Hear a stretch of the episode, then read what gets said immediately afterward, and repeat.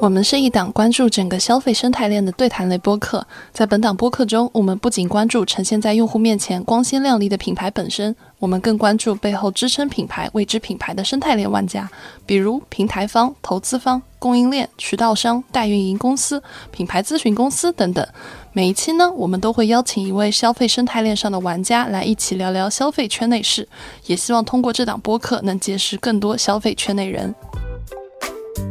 Well, I wanna let you know my mind is made up and I wanna go. And I've been thinking about what to do. Been thinking about me, about being you. For a long time, I try to find. Hello，大家好，我是旺仔可可糖，我是立涛。 欢迎收听消费圈内人。本期播客呢，我们追星成功，邀请到了庄明浩老师。明浩老师是很多朋友都熟知的投资领域大 V，他曾经担任过经纬创投的副总裁，熊猫 TV 的联合创始人。他现在呢，在一家互联网公司担任战略负责人。他也是知乎风险投资、创业还有互联网领域的优秀答主。我甚至记得我小时候对 VC 这个行业的初启蒙，就是高中那会儿看庄老师的知乎文章。所以今天这次节目对我来说。说真的是追星成功，甚至有小读者对话郑渊洁的即视感。那废话不多说，先请明浩老师给我们打个招呼吧。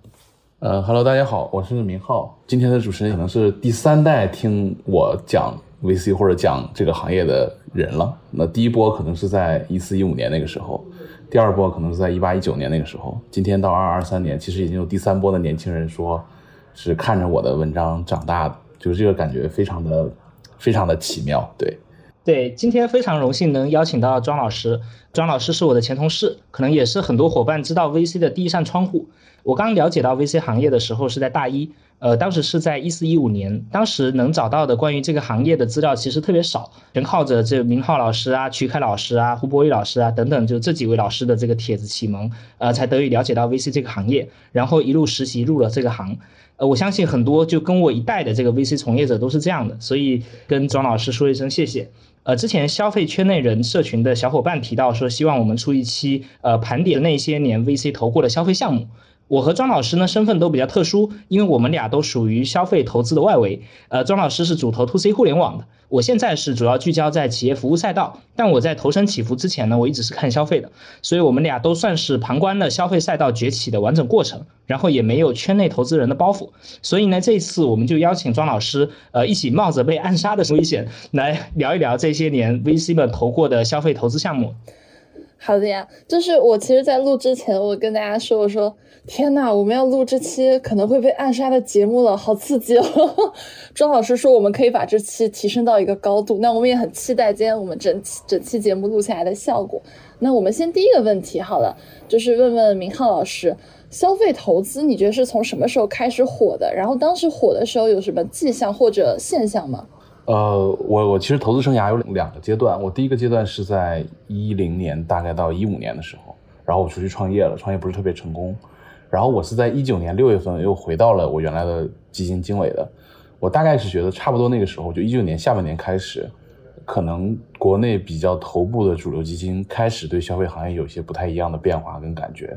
然后我是二一年六月份离开的。我觉得我那在经纬的第二段经历了两年，应该就是。这一波新消费的热潮的代表，因为你看，其实从媒体文章也好，从数据也好，大概在二一年下半年，其实就有已经开始出现非常多的唱衰的文章了，比如说什么新消费凉了呀，就这种东西出现了。所以那两年的时间里面，因为很巧合的是，刚才立涛提到，就是我们来聊这个话题，可能初看不那么合适，因为我们并不是真正意义上在做那两年消费投资的投资人，但反过来讲。那些人做了那两年投资，可能今天也不太适合讲这个话题，对吧？是。那我们为什么会合适呢？因为在经纬内部，其实我们是我在的那个组叫消费互联网组。那消费呢，其实就是我的另外几个同事在看。那互联网其实只有我一个人在看。我们组当时其实有四个同事，那他们三个是看消费的，我是看互联网。所以我们每周一的例会，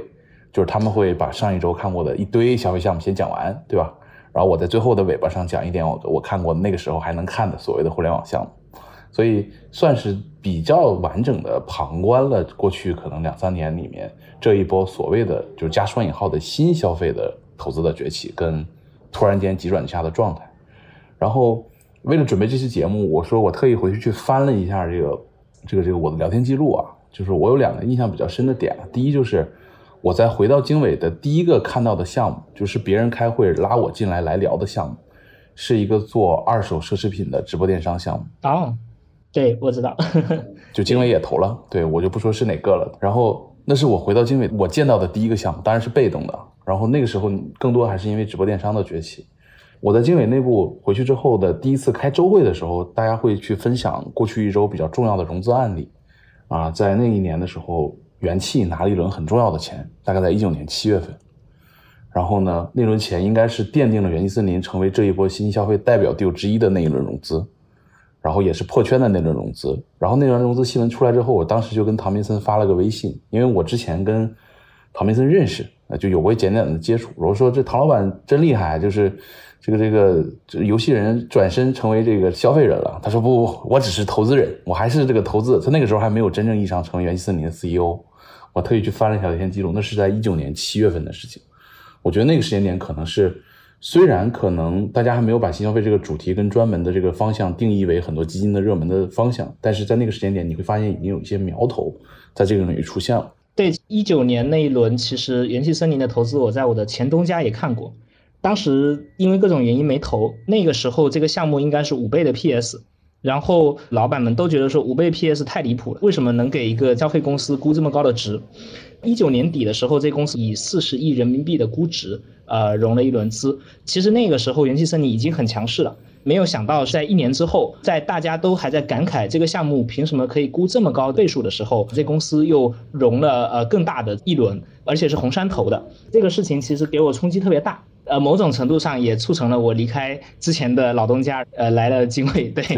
庄老师，你觉得为什么过去不看消费的投资人们都在这个时间点开始往消费赛道挤了呢？啊？呃，同样是因为准备这节目，我回去看了一些我当时发的朋友圈啊，就是因为原来我看游戏，我觉得有一些类似的地方，就是大家固有的对这些已经比较成熟且规模比较大的行业是有一些旧的认知的，呃，比如说之前对于旧的消费品行业的认知，大家会觉得这个模式很重，对于我们这些习惯于投非常轻模式的。尤其是美元 VC 来讲，消费品是一个特别重的行业，有实物、有连锁、有大的团队管理、有分级的经销商。我早上起来听你们上一期这个酒的这个也提到这件事情。第一是重，第二呢，这个行业其实是见效比较慢的。就如果你是做品牌，你可能需要长时间的投入跟用户心智的建立。那对于早期 VC 而言，大家还是习惯快的东西，最好两年三年就上市了。然后第三一点就是这个行业大家会认为竞争的压力特别的大，就是你可见的，无论是在呃，吃，比如在饮料，你可能要面对可口可乐的竞争；你在化妆品要面对宝洁、联华、利可的竞争；你在汽车，你要面对 BBA 的竞争。就是那些竞争对手们已经大到，就是很多人是不太会去想想愿意把他们作为竞争对手的存在的。然后还有一点很核心的问题在于，大家会认为旧的传统的这个消费品行业的创业会随机性过强，就它可能没有太多的路径依赖跟被证明成功的公式。那这几个结果导致的其实。在可能之前的真正意义上，我们看一级市场投消费或者投连锁比较多的，可能只有几家基金，比如当时天图这种，对吧？那它可能是有它的一个呃路径依赖的方式，或者是成立的公式，但是并不是被大众所认可的这个这个方式。那什么时候或者是什么事件或者什么原因，突然间让这些我们想投轻、投快、投迅速变大的？早期 VC 开始比较那么多的关注消费呢，我觉得还有一个很核心点，那我们就看过去这可能三年左右时间，呃，消费的大的行业出现了哪些变化？呃，我觉得有几个维度吧。第一个维度就是最重要的基础是中国的这个制造业能力跟供应链的基础已经非常的完善了。当然，可能这中间是要感谢那些国际大品牌们过去几十年的中国的这个建设的，这是一个非常重要的基础。可能甚至这个基础还要包括物流。那有了这个基础之后，出现了什么变量呢？我觉得有两个。变量它是连在一起，就跟这个游戏里打联机一样，它都像 combo 一样，是两个连在一起的，不是一个单一的状态导致的。呃，第一个 combo 就是线上那个流量红利的这个事情已经辐射到了消费品这个行业。原来可能流量红利还只辐射在纯线上的业务，可是今天流量红利已经辐射到呃消费品领域。这是一个比较大的 combo。第二个 combo 可能就是很多新的消费标签被定义或者被认证是一个非常成功跟能够画出大公司的标签。典型的，比如说 Z 世代呀、小镇青年呀、下沉市场啊、银发经济啊、国潮啊这些标签，对吧？我觉得这两个 combo 连在一起，当然可能还有更细分的，我们后面会讲到，促成了一个共振的效应。所以突然间呢，我们意识到之前我们认为重，对吧？呃，见效慢，呃，竞争对手太强，和随机性抓不到规律这件事情，可能都不是问题了。然后再加上过程中有几家公司突然间的变大跟上市。给了所有人信心，我觉得就是这样一个来龙去脉吧。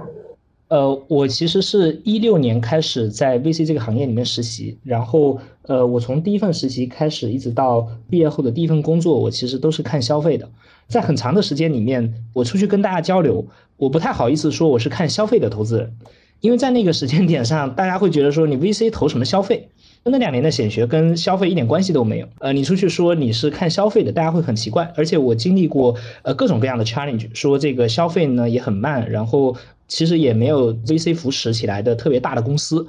呃，我当时为了验证这个事情，我还特地去翻了周黑鸭的招股书，可以看到它历史上每一轮投资人投的金额啊，然后上市的倍数，就在当时那个时间点上，只有周黑鸭是算是相对成功的案例。呃，那这个事情可能在呃一九年、二零年有改变，因为很多代表性的公司，像什么完美日记啊什么的开始上市，有一波这番效应。然后也跟庄老师讲的这个特别有关系，就是呃流量红利。其实流量红利呢，让很多的这个消费品公司它的增速开始超过了过去他们上一代这个老公司的这样的速度。当时的合伙人他就说，过去大家觉得要投互联网，因为互联网增长特别快。但是现在这个时代下面，消费公司一年也能涨三倍，这个其实是一个特别有意思的一个现象。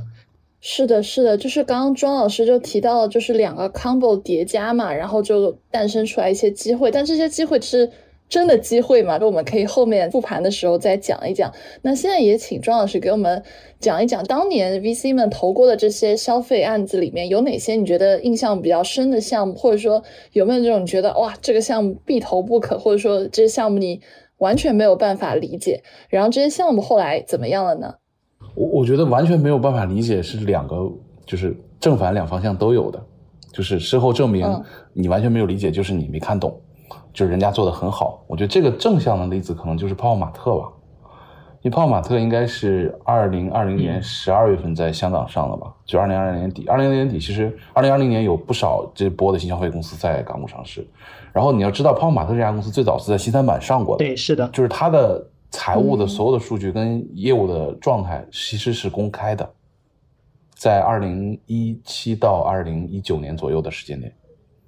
那在那个时间点。大家并不认为这件事情有多么的重要，或者说这家公司无非只是一个玩具集合店，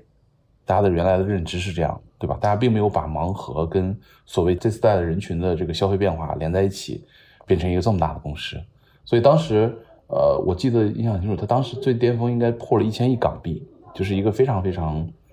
大的 surprise。泡玛特有一个天使投资人叫麦刚，他做的这个基金叫创业工厂。麦刚其实当时接受过一些采访。他说他自己一直都是 VC 行业的非主流，核心的案例就是他对泡泡玛特的这个投资。那人家做成了，人家当时当然说什么都是对的，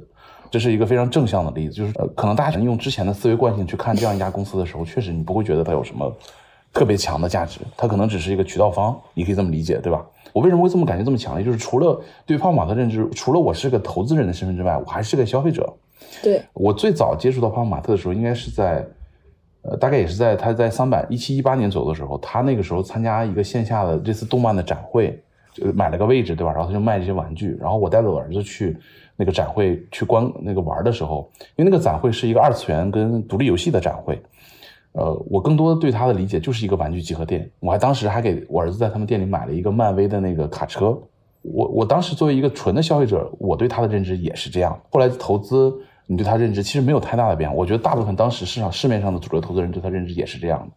就大家没有认识到那两个 combo 来了，对吧？第一是这个标签，第二是这个线上流量的爆发，让它突然间变成那么大，跟一个品类的代名词，我觉得这是一个非常有意思的案例，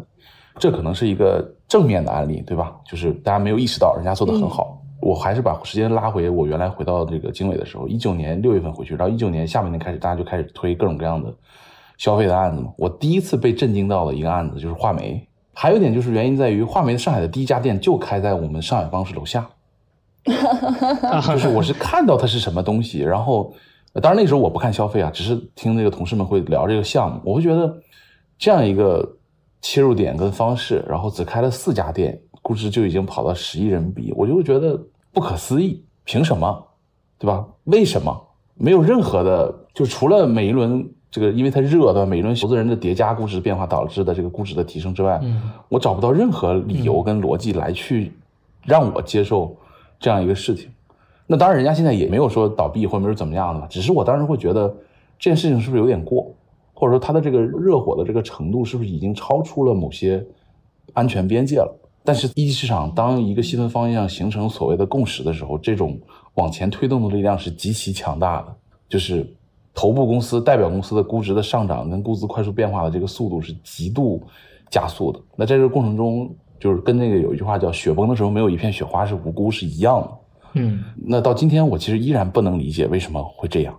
而且这个品类其实并不并不只有他一家公司，这些公司就有一些其实也到了。可能也交过招股书，也嗯，体量也不小了。但是你会发现，大家去看到真实数据的时候，就会有非常多的问号出现了。对，是的。哎，那我这里我插一句啊，就是有没有可能第三个 combo 就是头部基金带来的马太效应的钱越往那边挤，反而就更加助推它发展跑得比别人更快？这就引发出另外一个问题，就是消费品是不是能够通过钱的方式大力出奇迹嘛？就是某种程度来说，可能你在初期增长的时候是可以的。呃，通过线新的这个线上渠道的这个，无论是直播还是社区的这种方式，把之前品牌建设需要长时间的这个周期变短。我觉得某种程度来说，这个效率提升肯定是有的，但是不是能到一个大家接受的点跟里程碑，我觉得是巨大的问号。然后还有一点很现实的问题在于，就是这个其实这咱们在准备的时候，立涛也有准备这个问题啊，就是你会发现，今天这个时间点，一级市场的所有的头部基金其实都非常有钱。呃，他们有足够多的基金的体量去做所有的事情，然后呢，他们就会把某一段时间形成所谓风口效应的项目的头部 deal 的估值顶到所有人没有任何想法。嗯，对，对于很多基金而言，我不 care 它多贵，我只 care 我在不在，就是哪它哪管它洪水滔天，对吧？我先顶到让所有人失去信心。对对，是的。尤其是我的竞争对手。我举另外一个例子啊，就可能还是我熟悉这个例子，比如说。这个跟消费差不多同一时间崛起的就是这个新的趋势，就是元宇宙嘛，对吧？这个这个方向我熟一点。那这个方向出现了很多头部公司，在那个时间点大概就是半年时间顶到十亿美金。这公司可能只成立了一两年时间，业务其实也没有什么发展，连收入跟甚至连产品都没有，就十亿美金了。那为什么呢？再举一个更现实的例子，我有个朋友可能去了红杉或者去了高瓴，他们的 KPI 中有一项可能就是我投了就不能让高瓴投。我投了就不能让红杉投，那如果他们的 KPI 是这样的话，你可想而知，在这些头部项目的竞争中，价格的提升有多快跟多恐怖。战争已经变成这么大的情况下，你就很难再去评判理性的事情了。嗯，那在消费品领域，其实有很多头部公司，那在那两年里面，基本上就是这轮融完马上开下一轮，甚至这轮没融完呢，下轮已经在谈了。对我都觉得这个就就跟做梦一样。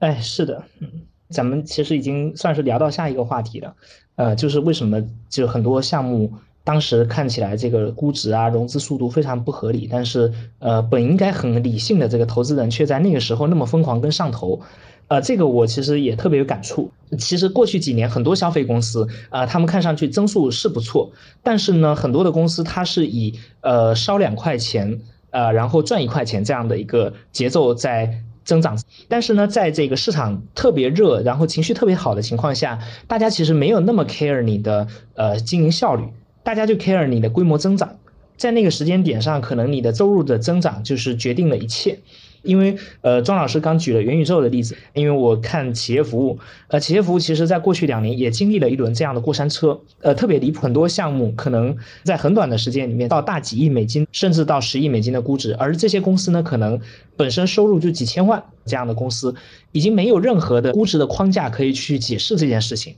我自己感觉呢，可能就是像庄老师讲的，有几个点，一个就是很多大基金之间的这种军备竞赛。我进了不让对手进，或者说我如果不进的话，以后我可能没有机会进了。第二呢，这个赛道如果特别热的时候，这家基金在募资的时候呢，LP 他也会希望说看到你们在这么热的这个赛道里面有布局。如果你布局了一些比较头部的项目，在募资的时候是一个很好的标杆，因为我们能挤进去，证明了我们基金的实力。第二呢，我在想，可能对于从业者而言，大家也会有一个这样的激励，因为 VC 这个行业呢，它短期对大家的这个考评机制呢，可能更多还是说你投了多少公司，或者说这个公司特别热，我们拿下了份额。可能这个项目它行不行，可能要在更长期的，比如说呃五年呐，或者六七年呐这样的这个时间维度来评判。这个东西是滞后的。很现实的一个点就是说，比如说你在这个基金 cover 这个赛道，但是你在特别热的 timing 里面，你不去跟进这些最头部的项目，那可能基金就错过了。那老板会问责你。对，是的。就我我我续一句啊，就是我我当时为什么会离开啊？因为就是。我在二一年六月份离开，然后元宇宙这个叙事其实在二一年初开始出现的，大概在三到四个月时间里面，这个行业就变成了荒漠的状态。是的，可是我的性格是一个偏理性跟偏保守的性格，嗯，我真的看到那些项目的估值是下不去手的。但是呢，我跟我离职的时候，我跟老板讲的原话是说，我说面对这样一个迅速达成共识的细分方向，作为励志作为一家头部的基金而言。我们对这个方向选择不下手，嗯，这个决策本身可能就是不对的，嗯。但是我个人在这个领域负责这个这个小的板块的时候，我说服不了自己去下手开枪，所以这中间一定是有问题的，嗯。所以我只能离开，因为我在这，我相当于在耽误这件事情，嗯。当然，我们从后视镜的视角看，可能庄老师当时你的克制实际上也是没有问题的，这这现在还不好说，因为时间太短。是是是，这个确实，这个确实。嗯，是的，哎，我其实也很想接着我们刚刚第一个话题再往下聊，就我们第一个话题去聊了一下，我们觉得这一轮消费狂热是怎么样开始的嘛？然后接下来这个问题呢，就想跟立涛还有跟明浩老师讨论一下，就是你们觉得这一轮的消费狂热它是怎么样消退下去的？有没有一个，比如说在这一轮消费狂热里面，你们印象比较深刻的一些节点？然后为什么大家信仰来的那么快，然后去的也那么快呢？明浩老师。我觉得对于投资方比较核心的问题在于，一个公司哪怕它上市了最后不挣钱，这是一个非常大的，它可能不是一个标志性事件，但是非常重的一锤，把人砸砸的非常非常难受。我觉得核心的可能就是奈雪的上市吧，奈雪应该是二一年六月份上的嘛。我觉得二一年中是一个是非常强大的时间点。我当然可能也因为我那个时间点离开了 VC，后面的事情我就不知道了。但后面是你明显感觉所有的风向就在那个时间点往下急转直下了。二一年六月份是奈雪上市嘛？奈雪上市其实是流血上嘛，然后估值并不理想，然后它的财务数据被大家一公开发现，这个所谓的新型茶饮的第二家的代表非常差。那当然这中间可能又连了另外一个 combo，就是从二一年下半年开始港股不行了，然后二一年七月滴滴出事之后，美国去不了了。嗯，我觉得这两个外围的环境的因素直接把这个事情压到了一个非常，就是大家从原来的极度乐观。然后，当一个公司变成二级市场上市公司的时候，就一定会面对极度理性，然后又匹配了一个非常差的市场情绪跟市场环境，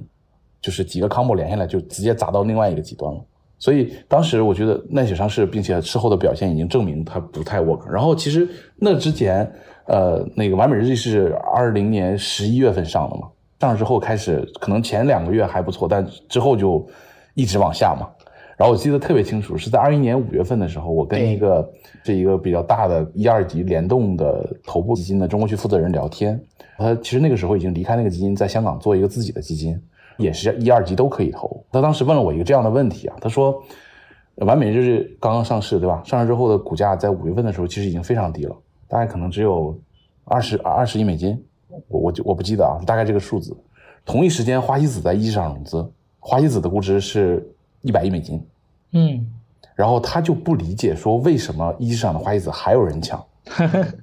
就是我们当然可以说这两个公司不太一样，对吧？花西子有什么国风什么乱七八糟这那，对吧？完美日记可能是更偏另外一个角，但是从从我们再拉一个高维度角度来讲，它是一二级都能投的，对吧？一边是一个二十亿美金已经被市场相对理性认证过的估值，并且可以马上进马上出的状态，对吧？一边比如他想放一亿美金在花西子，这个额度他都抢不到，在那个时间点。他们还是远离战场一些的人，他们不是像我们这种直接在战场里天天跟一些项目的投资的这个消费的地文化攻打在一起。他们这些远离战场的人，开始跟这件事情有关联之后，他们的身体的体感的感知是这样落差这么大的情况下，那其实代表问题已经出现蛮长时间了。那这种问题的延续跟延展，慢慢慢慢让所有人都意识到了。哦，比如说刚才我们讲过的，你通过投放也好，通过所谓的直播的低价也好，卖一块钱亏两块钱的这种方式是不可持续的，对吧？然后你到了二级市场真的要上市的时候，大家还是看利润的。第三一点，可能我们原来认为的所谓的很多标签跟很多细分的品类，并不值得重做一遍，嗯，对对吧？对吧？就这个，大家原来在那两年里，大家都会认为所有品类都值得重做一遍，对吧？这是一个非常大的信心，但发后来发现、嗯、好像不是这样的，对吧？所以就是这几个对，是的，这个事情可能大概就是在二一年中那个时间点出现，所以二一年下半年，我觉得我记得就 Q 三开始吧，就当我离开了基金，然后回到一些我回到我现在的公司，然后当然还是有一些媒体啊跟一些身边的朋友聊的时候，在二一年下半年主流去过来聊的，基本都是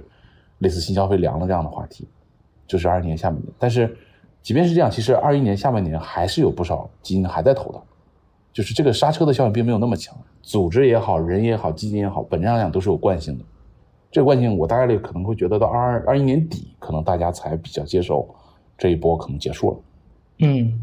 哎，那像在这一轮的消费狂热里面，庄老师有什么比较印象深刻的一些记忆点吗？就是你觉得会可能有些标志性的一个以小见大的一些事件？我我另外一个记忆点就是我在离职前跟几个同事中午出去吃饭，然后我们在新天地那钢厂里有一个那个招牌，就是马继勇的牛肉面的店的招，就是在装修嘛。然后我身边看消费同事说，这个店已经估值十几亿了。我说，一个兰州拉面店为什么会估这么多？他说现在就是兰州拉面热呀。然后他说有好几家四，当时应该有四五家，对吧？都是做拉面的公司，在同一时间点疯疯狂融资。我说这这他们都疯了吗？就是连我老婆都知道，就是 这种事情已经非常不可理喻的情况下，怎么还有这么多人持续的在这件事情上投这么多钱？而且都是最头部的基金，对因为这几个项目都是非常热，都是最头部基金才能抢进去的，是的对吧？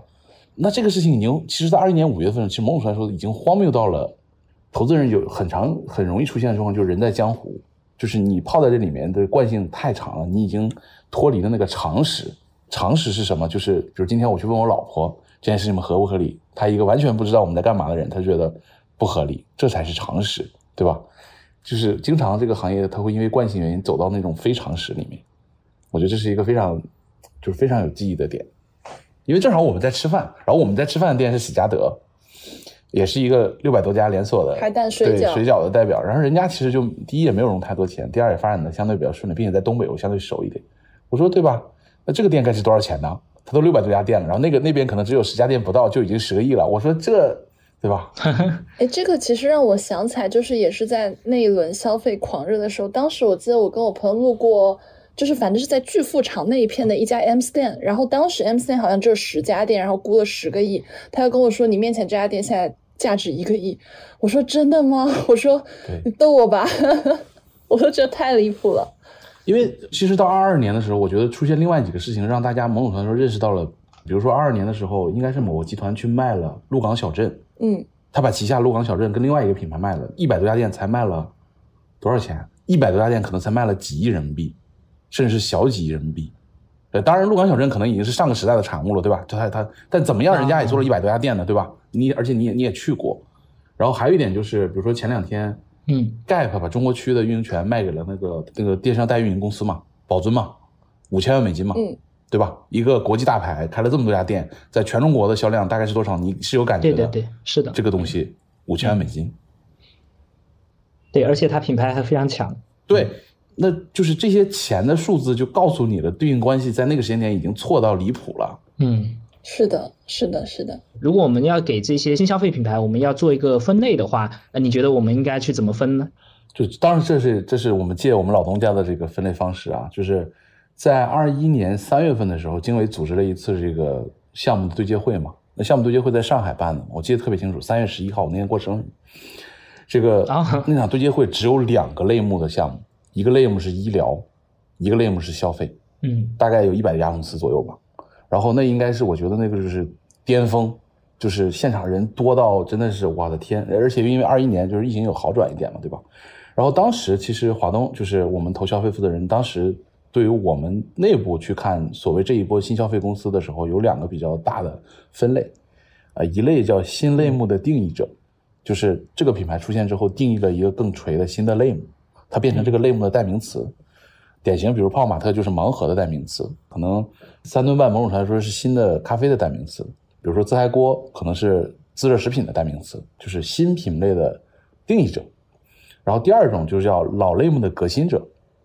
比如说我们当时投的，比如简爱做酸奶的，比如说做那个奶酪的那家，嗯，我觉得他们都算这个老类目的革新者，就是这个类目可能已经存在非常多年了，而且这个类目可能已经非常大的上市公司存在了，但是因为无论是消费呃者习惯的变化，还是渠道的变化，还是什么东西的变化，导致这个类目出现了所谓的革命者。那其实你会回头去看过去这几年。头部基金们投的所谓的新消费的公司，无论是品牌公司还是线下连锁公司，其实都符合这类定义。当然，可能还有第三个定义，就是卖水的供应链呀、服务商啊、平台啊这些，那那可能是这个第三个定义。我觉得大概率逃不开这几个定义吧。哎，那庄老师，这些公司呢，后面确实起起伏伏，有一些赛道呃发展的还不错，有一些赛道其实可能比大家预期的要低很多。我相信，就是除了咱们前面聊的这个画眉，呃，应该还有很多比较典型的。我们回可以回头去看，为什么有些品类其实最后都没出来，嗯，对吧？就是它不值得重做一遍，对吧？有一个很核心的品类叫低度酒，对，就是这个品类是一个，我觉得是一个非常适合做一个作坊跟一个生意的品类，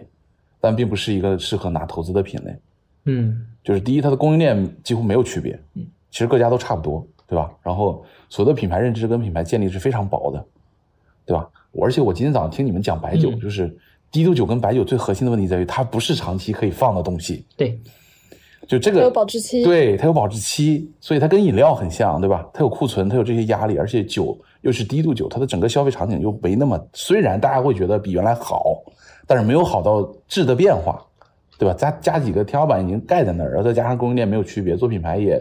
很难，但是低度酒相对来说，为什么那么多人之前去做，就是因为它简单。嗯，虽然这个领域其实也有些公司也还在做，但是本质上来讲，我还这个为什么会讲到这个品类，我也觉得也有很有意思一个故事。就二二年三月的时候，上海不就开始封城了嘛？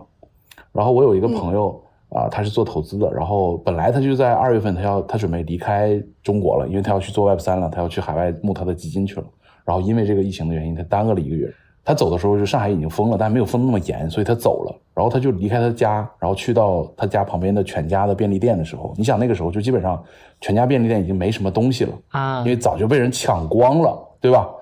然后他就他就拍张照片，是一个货柜，那个货柜是摆在冰箱旁边的，那货柜上是什么呢？低度酒，卖不出去。然后还有那个那个健身吃的那个那个能量棒啊，然后还有什么？就是那个桌子上的。公司全都是这一波新消费拿过钱的公司，然后他 他就开了一个玩笑，他说：“这个看看你们投的项目，对吧？连最后大家就是你想那个全家基本都快被搬空了，最后剩下的就是这些。”哎呀，太心酸了，天哪！对，哎，这个其实。跟我有一次走进好特卖里看到很多新消费的那些东西的时候，心情是差不多的。对啊，就是代餐，对吧？能量棒、低度酒，就是就这些东西，确实可能某种程度来说它是新的东西，对吧？因为大家会觉得新的消费人群变化可能会对这些东西带来一些增量的调整的面，但是大家可能没有太多的去想到底能做多大，以及这中间背后的区别跟差异化跟品牌建立到底是一个边界非常清楚，还是说其实边界非常模糊的事情。这个当然，我们现在是马后炮，对吧？当时在做的时候，大家都都觉得他妈一定能做成的，但现在看上去挺难的。但是反过来讲，这些类目确实可能比较适合。你看，随着这一波这个泡沫荡去之后，其实还是有很多人做这个相关类目的创业，但是他们的目标跟当时那一波做这个项目的方向的人，可能想法就不太一样了。他们可能更多是从所谓生活方式，所谓做一个还不错的小生意角度去切的。那我觉得这个角度去切这类目还挺好的，对吧？只是不适合。被资本催熟嘛，就是把这个类目从 to B C 变成了 to C。对你，你做一个小生意，我觉得不错呀。对，是的，是的。对，然后还有比如说，你看我熟一点的，比如说之前有一波有几家做那个文玩电商跟文玩直播的嘛，那其实头部公司已经非常大了嘛，对吧？微微堂已经非常大了，但是这个领域可能大家也是过分低估了这里面的坑，跟这里面供应链跟产业链太过复杂跟长导致的很多的问题。虽然可能头部公司也不小，并且出来一堆公司做相关的事情，初看感觉整个行业规模也不小，对吧？但事后至少截止到今天，这些公司要么就没做出来，要么就还那个样子。那当然不是说这些公司不好啊，只是说这些公司是否适合把它定义成一个新消费的平台级公司，我觉得是个问号。然后可能还有比如说，我觉得纯 copy 美国的模式可能也未必合适的代表就是人造肉吧，美国非常热。对吧？有非常多非常大的标签套到这个领域上，什么为了解决人类的又又跟碳排放乱七八糟关联，对吧？就看上去这个帽子扣的非常大，逻辑上也觉得是合理，因为现在你去养一头牛得到的一点肉的成本，跟去做这个植物培养的或者说细细胞培养的人肉之间，确实成本有巨大的差异。但是中国是否做适合做这件事情，我觉得巨大的问号。包括燕麦奶，我觉得都是。你看这几个类目其实很像。就大家都觉得是新的类目，然后都会觉得是改革命性质的变化，跟符合所谓的新人群跟新消费习惯的变化。但是事后证明，它可能确实符合，但是不太适合被资本催熟。它可能需要长时间的积累跟长时间的建立才有机会。对，是的，其实人造肉里面，呃，当时大家都对标的是这个美国的 Beyond Meat，呃，实际上这个公司也已经股价基本都跌崩了，它最新的市值是十一亿美金。而它最高的时候是比现在的估值要高了呃十几倍，所以可能就是说咱们对标的这些公司基本其实也不行了。对，这中间还是联合了一个负 combo，就是整个过去那几年疫情消失之后，也不是消失之后吧，就是美股跟港股都非常差嘛。对，是的，是的。然后导致的这个整个情况，无论你是上还是对标公司，其实都出现了很大的问题嘛。呃，它是一个双杀，就是估值在下降，然后确实业绩其实也不好。对。我还记得另外一个很有意思的事情是，这一波消费还比较热的时候，二零年一月份嘛，那个泰二上市嘛，就九毛九上市嘛。啊，对对对。然后我们大家就开玩笑说，哎，这个虽然九毛九那几个其他的品牌不太，大家没太清楚，但泰二大家觉得还都做的不错，对吧？并且你明显感觉到泰二的整个的营销啊，店面的装潢，包括互联网的结合，还是做的挺好的，对吧？然后我们在一个群里就开玩笑，我们群里就是一些。可能做二级、做一级的人，他觉得挺好，应是不是应该买一点，对吧？你打个新，嗯，啊，结果我们群里有个哥们儿说 我是基石，然后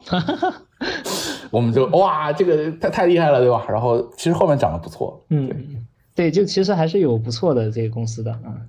对。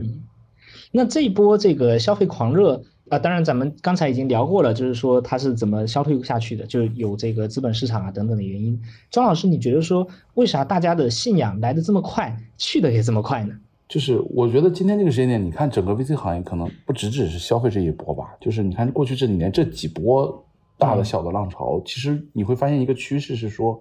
第一呢，就是这个快跟慢的转换是瞬间的；第二呢，就是这个极度的理性跟极度悲观之间的差极度的大。短时间可能原来我觉得原来可能按周期来算，可能两年是一个周期，现在可能变成一年甚至三个月一个季度为一个周期，嗯，然后周期内因为你周期变短，它就把这个东西压的这高度跟低的时候波峰波谷之间的差距也极度的大，就是极度热情跟极度的悲观，其实这个中间的差距越来越大。然后呢，还有点很现实的问题在于，就是这种情况下导致的作为比如说 VC 从业者而言非常难受。因为你你需要经历非常短的周期去做一个决策，然后这种周期的时间的短是不给你时间去做太多的想法。就原来你像，其实我们离开之前也说过，原来可能我们去看一个项目，你从见到他跟他见面聊到相对浅的滴滴，到内部推进，到较深入的滴到 term，可能这个周期是按月甚至按季度来算的，但现在可能按天来算，就是 你不弄走了。人家就有有别人选了，对吧？你不投，有有的是人投，对吧？所以这个事情就导致大家特别的对，太太夸张了，卷。但没办法，这种卷就是还是观点，就人在江湖，你不卷，有人有的是人卷，他就卷起来了。所以导致这个这个品类的变化，我觉得消费已经算持续的比较久了。其实你看我我所说的元这一波，大概也就一年多的时间。然后你再看 A I G C 这一波，我估计也就半年吧。它就是没办法，因为大家确实反过来讲，可能也是确实没有所谓的。特别大的非共识，其实都很容易达成共识。就一旦达成共识，就瞬间就堆到了一个非常不可企及的高度。然后咱们再去找下一个，对吧？这个领域已经变成这个这个状，尤其是我觉得人民币基金、美元基金可能为代表的吧。当然，美基金现在已经非常少了，我觉得会越来越少。但是这个领域的这种状态跟这个嗯这个路径依赖的这个这个情况不太可能有改变。你看曲凯那天写，就是他甚至最后直接写 AI 这一波应该就是退休养老的最后一波了。什么意思？就是干一票大的，对吧？我们永远的想法就是干一票大的，对吧？就没有别的想法。对你让你让我等，让我让我去慢，让我去接受一些分红，不可能。我内心要干的事情就是干一票大的。哎，我觉得这个就有点像立涛早上跟我讲说，觉得过去十年可能是大家日子都太好过了。这是所有美元基金的肌肉记忆，因为大家以前是真的赚过大的，然后也见过大的，大家不甘于投小的东西。对，今天大家觉得说，哎，这个好难啊，感觉机会都没有了。其实可能过去十年才是不正常的，就是它是不正常的好。它有一波巨大的移动互联网这个新技术范式的转移，然后有巨大的天花板，然后有很长的这个渗透周期，所以大家都可以在里面吃到相应的果实。但是像现在这种，比如说这波消费里面，可能也有很多公司其实是不错的，但是它给大家的投资窗口就留得太短，导致就是咱们都没时间去反应，它估值已经上去了。它也就让大家没有机会了，而且甚至可能还过高了。就 eventually 可能它是不错的公司，但是它也不应该以这么贵的估值在那个时候接受融资。昨天有一个那个我一朋友，他是做那个这一，他其实在上一波的时候就开始做 AI 这个方向，然后这一波因为 AIGC 的火，他他的公司就变成代表公司之一了嘛。然后他在极客发了个动态，他说融资就像这个海王和渣女的切磋，就投你是不需要任何理由的。不投你也是，嗯，理由也是借口，对吧？最最好的环境应该还是造成这个哄抢的效应，双方心里里彼此看不上，但是面子上必须得拿下，因为拿下之后被哄抢另一方才足以证明自己是傲视群雄的，就是他就是这样一个一个氛围跟状态，对吧？所以我说我说对，所以对于理性的创业者而言，就应该趁着浪来了搞个大的，哪怕管它事后洪水滔天，嗯。先搞个大的，对，反正钱是没区别的，对吧？那周老师，你觉得，呃，因为消费现在已经客观来说已经这样了，就是，呃，当然还有一些不错的公司，但是可能，呃，咱们冷静的回去看的话，过去两三年就是一地鸡毛。你觉得说未来消费还有再火起来的机会吗？啊，我觉得就很像我们看这个技术行业的发展，技术行业发展其实一直有一个这个叫 Gartner 技术曲线嘛，就他是认为所有的新兴技术可能都需要经历一个周期，对吧？这个周期可能是初期没什么人知道，甚至有一些负面的声音出现，它有一个小的低谷，然后突然间因为什么原因开始迅速的上涨，对吧？就是大家从原来的否认变迅速的争抢。然后因为这个 formal 的情绪，导致它会非常快的到这个叫愚昧之巅，然后又因为这个愚昧之巅的惯性可能已经超出了刚才我们讲过的所谓的理性跟常识，它又马上会跌下来，跌到这个绝望之谷，跌的不能深，就是跌的低的不能再深，然后慢慢慢慢再回到一个相对理性的状态，然后它回到那个理性状态的曲线是要比它原来起初的理性要高的，也就是说从线性角度来看，其实其实是往上在走的，对吧？只是它需要经历那样一个。这个愚昧之巅到绝望之谷的这样一个波峰波谷的过程，对吧？我觉得消费也一样。你看今天这个时间点，其实市面上还是有一些基金在坚持看消费的。那他们也是这么多年，其实一直都在看消费的，或者是过去那一波新消费基金的代表基金也有。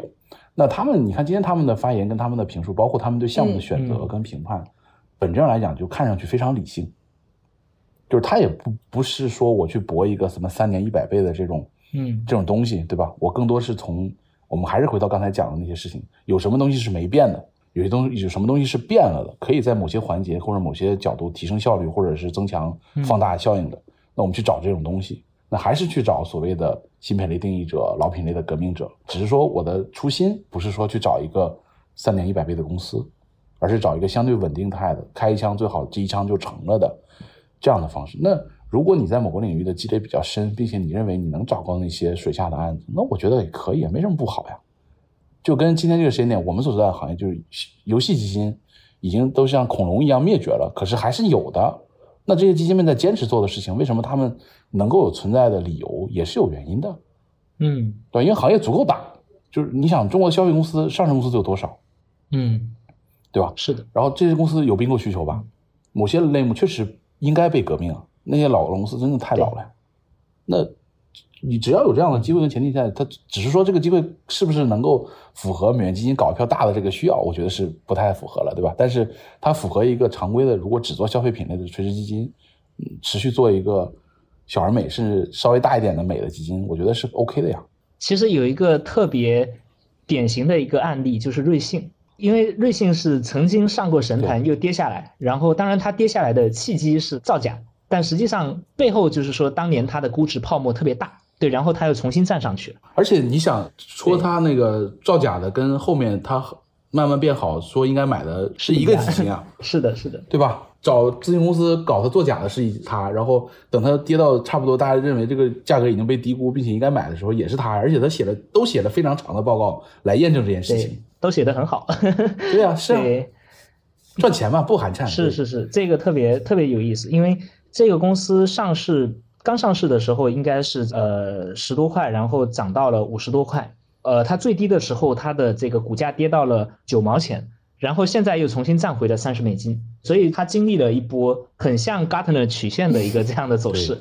而实际上咱们抛开当年它的所有那些不好的东西来看的话，这公司它的内生增长非常强，它去年赚了十一亿的人民币，它的现金流利润很好，增长也快。呃，在这个二零二二年，就是全中国这个因为疫情搞得经济都非常差的情况下面，它还有非常正向的、非常健康的增长。所以呢，就是说消费里面其实还是有好公司的。只是说过去大家可能给了它特别高的期待，然后给了它特别高的估值，让这件事情变得不健康。是的，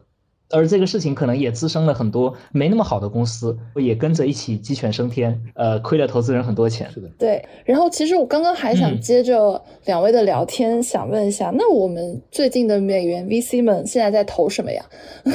？AI 呀，投 AI 啊？没得投了呀。最后一票大的不，这个问题其实是，其实不是今天才有的问题哦。嗯，它其实，在大概在两年之前，其实就有很多人会问这样的问题，就是你说今天什么项目适合美元投？反过来讲，你可以问创业者，哪些创业者能愿意拿美元？嗯嗯，对吧？你明显看到今天这个时间点，我们去看什么三十六氪、青科各种各样的报告，新能源、半导体、医疗、生物制药。对吧？乱七八糟这些类目，你听上去，如果今天你是这个类目的头部的公司的，真的是优秀的公司的创始人，你去拿美元的时候，你都会有顾虑。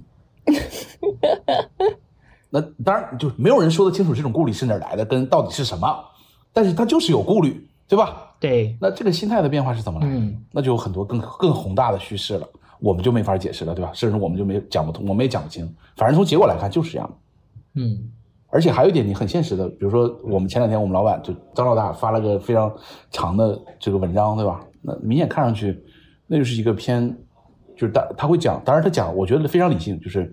呃很多之前拿到很多钱的公司，不仅仅是消费公司，其实有很多类目都是这样的。那你要做的事情是要把你的事情做实嘛？什么叫把事情做实呢？第一，告诉你想拿新钱不太可能了，因为你要么你就当 run，那可是在中国当 run 太难了。几乎不太可能，然后要么你就做实，就是你真的要去满足那些大家对你原来的期待了，因为你之前拿了足够多的钱，你应该做到你当时讲的样子了，对吧？要么他给另外一建议是你找别的方式，比如去找政府，那这种就是非常人民币的导向嘛。嗯，那人民币基金，我觉得跟今天跟我们聊的很多美元 VC，其实我觉得越来越像两个事情了，因为很简单，今天这个时间点，绝大部分人民币基金，我那天看青科还是谁的统计啊，二二年新成立的超过十亿体量人民币基金，百分之百国资。是百分之百哦，没有任何疑虑。嗯，你可能只有稍微规模小一点的早期一点基金有所谓市场化的人民币基金的存在，但凡上到一定体量，一定有国资在。哎，所以美元基金其实在今天这个状态下面是一个越来越难的一个状态。嗯，就是这个事情，那就变成了，那它变成了另外一件事情，它有它的游戏规则。我们不是说它不好啊，就是它有它的游戏规则。那是不是适合我们这些人来做？我觉得就是变成巨大的问号。是的，是的，是的，其实就是还能投什么这个问题，我感觉在 VC 圈可能从一八年就开始，呃，就一直在传了。当年其实有第一波大规模的这个 VC 投资人们离开这个行业，对，反正也就剩个百分之十几二十不到吧，应该在整个的这个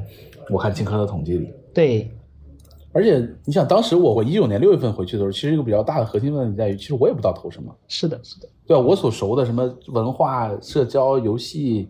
新内容，早就都不是意义上热门的方向。一五年就一六年就不是了。我一九年回去的，其实某种来说是要感谢元的那一波的崛起的，因为他给了你机会跟可能。但是又因为刚才我讲过那个周期的变短跟瞬间的共识导致的估值的提升，你又发现你没法做早期了。就这个其实特别有意思，因为就大家会复盘说一八年所有人都很悲观，但一八年以后还是有很多不错的公司在崛起，在变得更大。比如说，这个从一八年开始，我们看像 BOSS 直聘呐，呃，什么虚印啊，像这个拼多多啊，都变得更大了。但这些公司都不是 VC 的机会，这是一件 非常对残酷的一件事情。嗯，哎，那庄老师之前经历了那么多周期啊，我们也往往看到，就是一级市场，你往往两个极端在来回摇摆嘛，就很悲观到很乐观，背后是什么让投资人们这么的善变呢？就是我觉得最大的趋势是宏观环境的极度的变化导致的，就这是所有人都回避不掉的，即便可能很多人不愿意谈，但是现实情况就是这样，对吧？第二点就是。呃，基金的过度的竞争导致的极端的内卷出现之后，大家没办法，真的是没办，就是人在真的是那句老话，人在江湖身不由己。所以反过来讲，今天就倚老卖老一点，对吧？给一些还在这个行业在做年轻人，很多时候就不要想太多，因为本质上来讲，VC 这份工作还是结果导向的。嗯，结果又分短期结果跟长期结果，然后这中间你要权衡，甚至某种来说要更偏短期结果一点点，因为现在的周期太短了。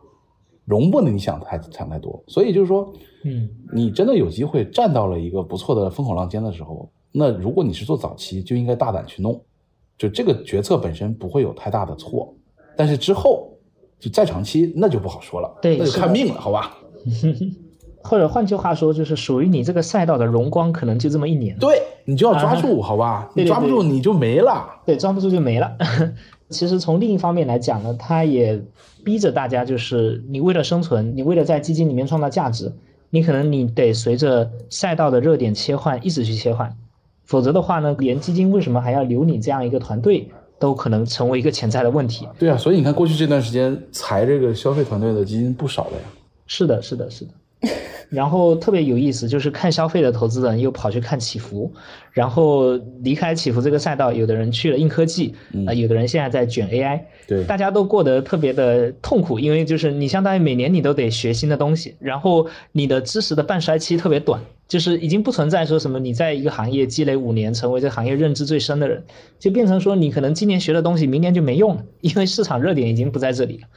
但某种程度说也是我一直强调这份工作好的原因，就是这份工作相对于其他日常的工作而言，它是一个逼着你每天必须做输入的工作。因为大部分日常的工作都是你在做输出，嗯，就是你想输入，可能你需要主动的去学呀，去去去考个 MBA 或者怎么样的，对吧？但是这份工作就是必须要做输入的，嗯，那对于个人成长而言，我觉得就是很好。对，哎，那庄老师就是因为。我们知道你是就两度回到 VC 这个行业，然后现在又选择回到了产业界，你能给大家分享一下背后的心路历程，然后以及说对今天这一些年轻的一级市场的投资人们，你有什么建议吗？不敢，就真的是倚老卖老。就是第一，就是说你还是要知道自己擅长什么，或者说自己喜欢什么。嗯，就有些人可能就喜欢在这种动荡、跟波折、跟每天有非常多新的东西。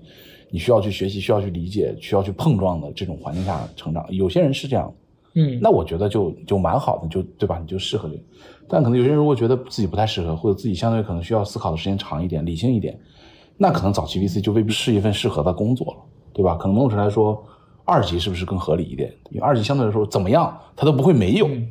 上市公司还是在那儿的。它跌到底就代表它可能就有机会赚钱了嘛。对二级它是持续的比这个一级好一点，而且二级相对来说交易的方式乱七八糟会更直接跟更简单一点嘛。然后呢，那别的方式要不要去到产业里？我觉得 VC 工作这份有有一个好的工作，就是它跟打德州很很像，就是你做 VC 保证你一直在牌桌上，你可以持续的看嘛。嗯。然后你看到了一手你觉得有机会的牌，你可你就可以 all in 嘛。那你没看到，那你就慢慢跟着打嘛。也不是说不能打，不是说把把都要 all in 的。那你在打的过程中，你可以有自己的策略，保证你不要亏太多钱嘛。那如果真的遇到能赢很多钱的机会，那就 all in 进去嘛。而且这个 VC 的工作就保证了你持续在牌桌上，它不会让你掉下来。嗯，哪怕你在基金内可能也没什么案子看了，但你只要在一个不错的基金里待着，你就保证你还在牌桌上。所以这份工作给了大家一个机会，是说你可以持续的去看看牌，并且在你认为有把握的时候 all in，对吧？他还存在逆天改命的机会。我觉得这点来讲已经非常不容易了，对吧？所以。再加上刚才我们讲，他这份工作本身天生逼着你天天做输入，就从这个几个角度来看，我觉得 VC 依然还是一份非常好的工作。只是说你要阶段性的想清楚自己要什么，或者说自己的性格跟自己的偏好适合做什么。嗯，然后同时可能考虑考再考虑到年龄，对吧？可能我今天我二十五岁，我是个心态，但今天我已经三十六岁了，对吧？我的丙辰年过完了，那可能就不一样了。再去卷，我觉得也不太适合。所以我就想，反正我从我个人来讲，我是觉得。就是回去到第二次离开，我觉得我是没有太多变化。我是觉得就是说，你可能确实不太适合做这件事情。这是一个很现实的结论，也只能接受。那你适合跟你喜欢偏好的事情是什么？你大概也知道，那就找一个双方都能契合的机会去做。所以大概就是这样一个过程。而且这个过程其实我我觉得某种程度来说是不需要担心选错的，因为因为很简单，我们回看啊，就还是拿今天这个主题消费来看，其实消费那一波有非常多的投资人去创业了，或者去参与到了这些创业公司里面，对吧？这个决定本身可能现在看上去纯从势力角度来讲不是特别理想，但是。我觉得纯个人角度来讲，对于很多人而言，可能没准是一个好的选择。他可能给你未来更多的机会选择，趟了一个新的路。对。然后呢，谁说在这些公司里面就没有好公司呢？就没有说能允许个人成长的公司？当然不是这样，只是说它不太适合做一个三年一百倍的公司，对吧？那这个选择，如果你找到了一个适合自己的，无论是职业路径的选择，还是一个适合自己追随的老板，因为 VC 其实很多时候是一个偏模糊的工作状态。那如果你在比如说像我们中年这个年纪，找到一个相对明确的状态，可能是更好的。嗯，哎，我好奇，在你看到这些样本里面，有没有消费投资人他们最后就是，比如说转型啊，结果特别好的，特别值得拿出来分享？唐明森老板嘛，对吧？这是典型的。对对对，他找到了一个新的人生理想跟方向。我觉得这件事情真的是，就跟当年乔布斯那句话，就是你是要卖一辈子糖水，还是要跟我改变世界是一样的嘛？嗯。就唐明森是反过来的嘛？对，唐明森原来是做游戏的，嗯，那他就变成了我能，他当时其实他内心可能内心非常深处有一个问题，说我能做一辈子游戏吗？嗯，但现在他可以一辈子做饮料，嗯，而且他可能坚定了这件事，所以他为什么把原来的公司放放掉，然后全身心的由原来元气的投资人变成元气的老大？嗯，对，然后他又觉得这件事情他有的做，并且即便今天可能他面临很多挑战跟很多困难。但他乐在其中，嗯，就他上了一个台阶，你知道吧？就这个对于他个人而言，我觉得非常好。对，同时他还经营着一家做的还不错的消费基金，不错的消费基金。对，是的，就他的武器库的武器是全的，嗯，也准备了好了非常多的这个后路，对吧？嗯，所以听下来就是。对于我们这些后辈来说，就先把自己的技能树先点起来呗，对吧？就是你就先给自己铺路呗，就也谁也说不准哪条路有一天可能它就没了。但是如果如果没的时候，你可能还有另外一条路，那说不定也是一个很好的保底选项。对，嗯嗯，我我我再举个例子啊，比如说你像美万，呃，然后那个薇娅那家公司，其实都有我们这种身份的人。他们都是原来这些头部基金的，可能看消费或者看这个领域的，然后他们选择去了这些公司。那当然，可能美万也好，薇娅的公司也好，包括可能像嗯，再差一点，比如说模块，我不知道你们是不是知道做一个快手电商供应链的公司，包括像就是类似这种公司吧，就是当年在直播电商最火那一波去到这些公司里的人，对吧？纯从投资角度来讲，这些 deal 可能不是特别理想，对吧？因为他可能退不了了。对吧？也上市也看上去没有太大的希望，但纯从个人发展来讲，我觉得对他们来讲可能是不错的。是的，因为你从一个那么多基金中的某一个投资经理或者 VP，变成了一家某个细分行业非常领先公司的核心的员工。嗯，你实打实的参与到了一些非常 detail 的工作跟过程中，又能有你在原来做基金跟做投资的时候所谓的战略眼光跟想法。那对于这些人，他未来在这个相关的领域再去职业生涯的发展，我觉得是好事。嗯，是的，是的，对吧？纯从，比如说今天我是一个头部基金的老大，对吧？我是 David 张，我会觉得这帮傻逼，对吧？去了公司黄了吧？不，公司折了吧？对吧？但是纯从个人角度来讲，我觉得这个路没有问题啊。嗯，还是要多探索，多点技能树。没错，没错。就这个其实特别有意思，因为呃，从资本化的角度呢，可能这些公司它不是。呃，资本化的价值那么高的公司，但是他们很赚钱，而且他们在垂直行业里面有足够强的影响力，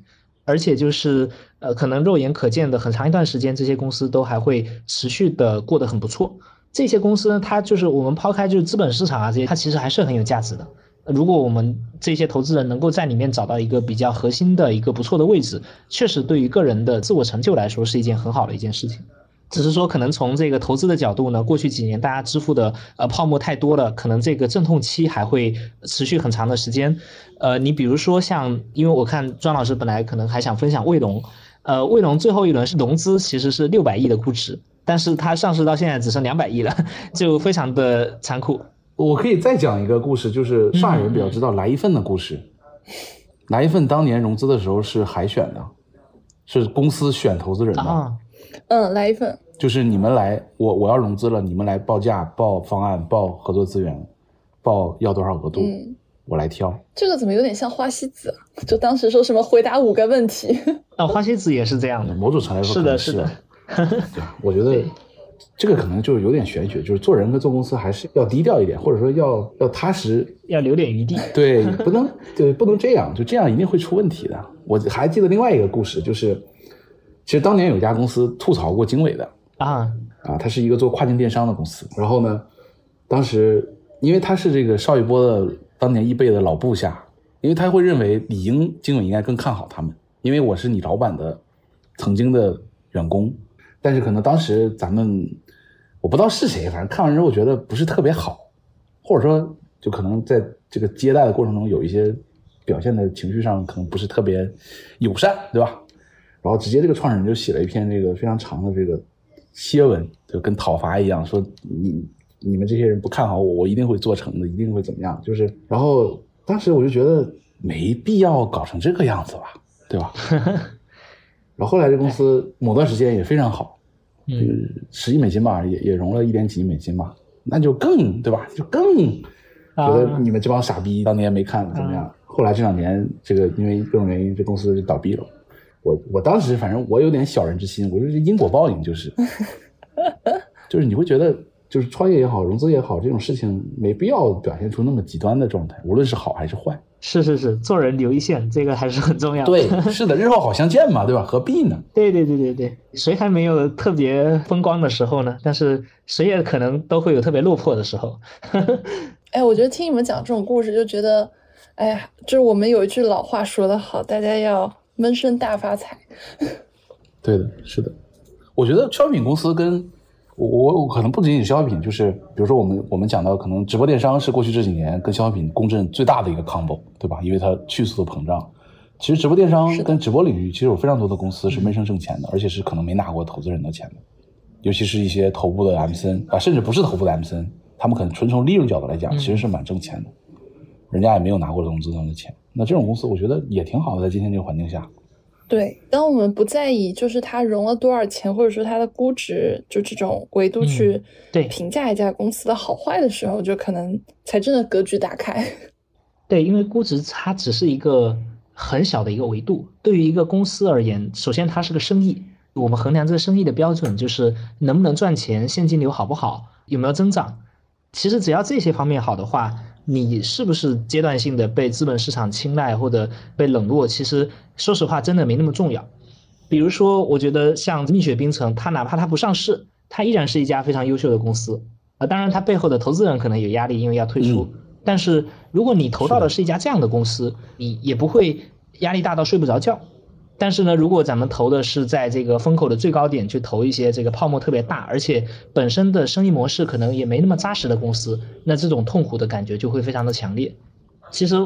还有一个特别有意思的事情，就是呃，我觉得投资就是人多的地方不要去。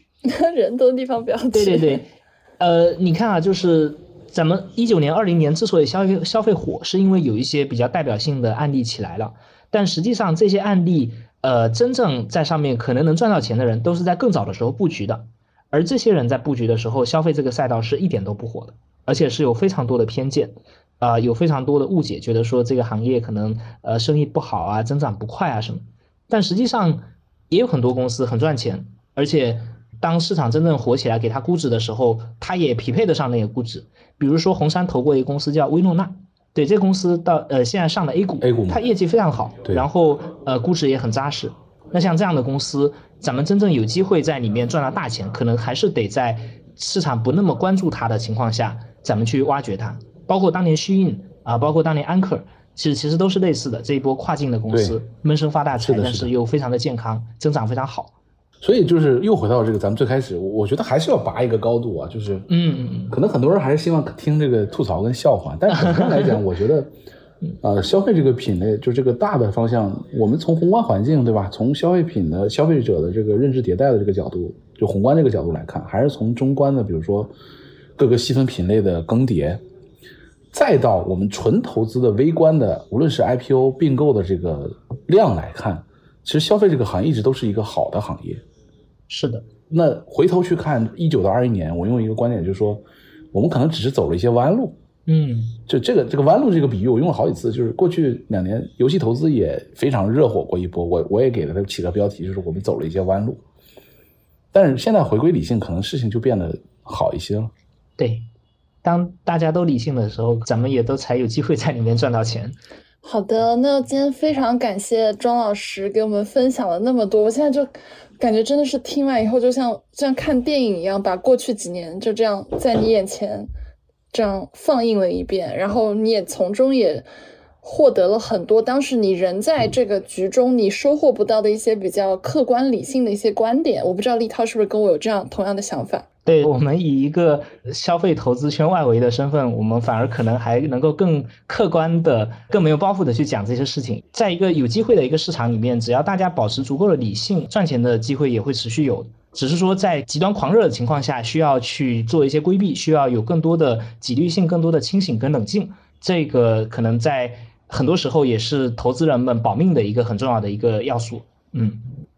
对，还有就像刚刚庄老师说的那句，就是不要让自己下牌桌。嗯，我觉得这个也是非常重要的一点。那庄老师在我们这期节目的最后，还有什么要跟我们听众小伙伴们说的吗？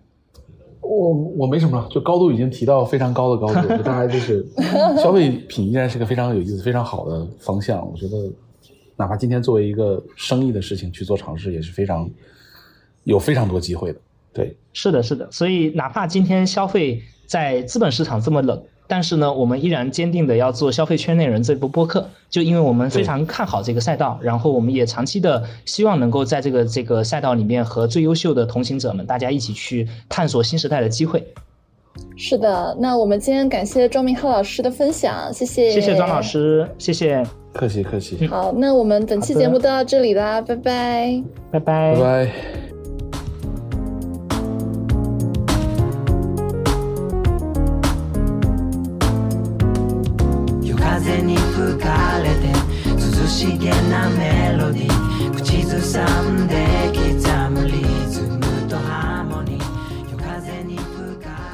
就感觉像在参加新消费的葬礼一样。没有没有没有，只是没那么热而已，没那么热。对，但是我觉得会有另外一个变化，这个变化其实已经出现在我所熟悉的板块里了。就是呃，我看刚才谁发了条，他说他最近跟很多做这个。我们社交板块的这个这个叫创业者聊，很多人跟他们讲是这样的，他说他创业的动机发生了变化，他会问对方说你为什么创业？然后对方说他们因为累卷了想躺平，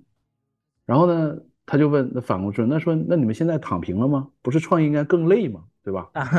然后他们说就只要是目标设的足够低就能躺，而且只要目标足够低，瞄准的客群跟市场足够的小，也就没有巨头跟对手来搞我们。他又问他说：“那你们未来有什么打算吗？我看你们财务状况挺好的，计划融资吗？”然后对方那个创业者说：“不融资，因为我没法和投资人解释，我们其实一周也就上两三天班。”然后他说：“就类似的对话已经发生很多次了，因为确实在我们这个板块里，今天这个时间点，大家从原来的我像当年陌陌一样，我要做到一亿的 DAU，我再去讲商业模式，然后上市，然后这个这个这个叙事已经没有了。”嗯。我们做的事情就是能不能切个五万八万用户，然后做点小生意挣点钱，大家兄弟们分一分，有而且可以做，而且不是一家在做，是很多家都在这么做啊。包括就你们公司，我理解也是这样的，就是某种程度来说是闷声发大财。对对对对对，就也不是大财，反正就是小财，活得很舒服。我觉得就是现在越来越多个体户嘛。你也没有说我一定要今年做到多少，因为我没有一个投资人需要去交代。嗯，然后你干出多少利益，收获多少嘛，现在就这个心态。对对对，其实这样挺好。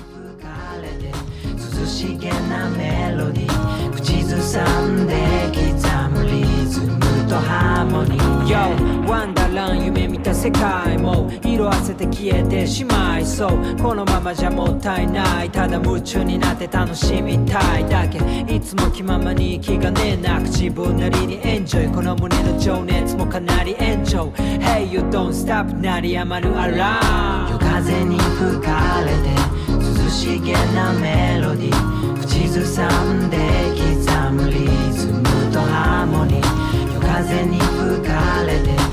涼しげなメロディ口ずさんで刻むリズムとハーモニー。